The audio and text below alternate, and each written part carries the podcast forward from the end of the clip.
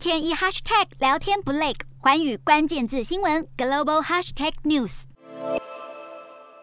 美国拜登总统用种族灭绝来形容俄军在乌克兰的入侵行动。他表示，有越来越多证据指出，俄罗斯人在乌克兰所做的事情惨无人道。拜登曾指控俄罗斯犯下战争罪，也说普丁是战犯，但这还是第一次用上种族灭绝的说法。而俄罗斯克里姆林宫十三号也对拜登的种族灭绝言论做出回应，表示无法接受。美国指称种族灭绝，俄国感到气愤难平。而正在寻求连任的法国总统马克宏显然想采取中间态度。马克宏虽然谴责俄罗斯的入侵行动，但拒绝使用种族灭绝一词，还说升高口舌之争对结束战争没有帮助，呼吁各国领袖谨慎言辞。对此，乌克兰总统泽伦斯基认为马克宏的言论非常伤人，表示会尽可能与马克宏讨论这个问题。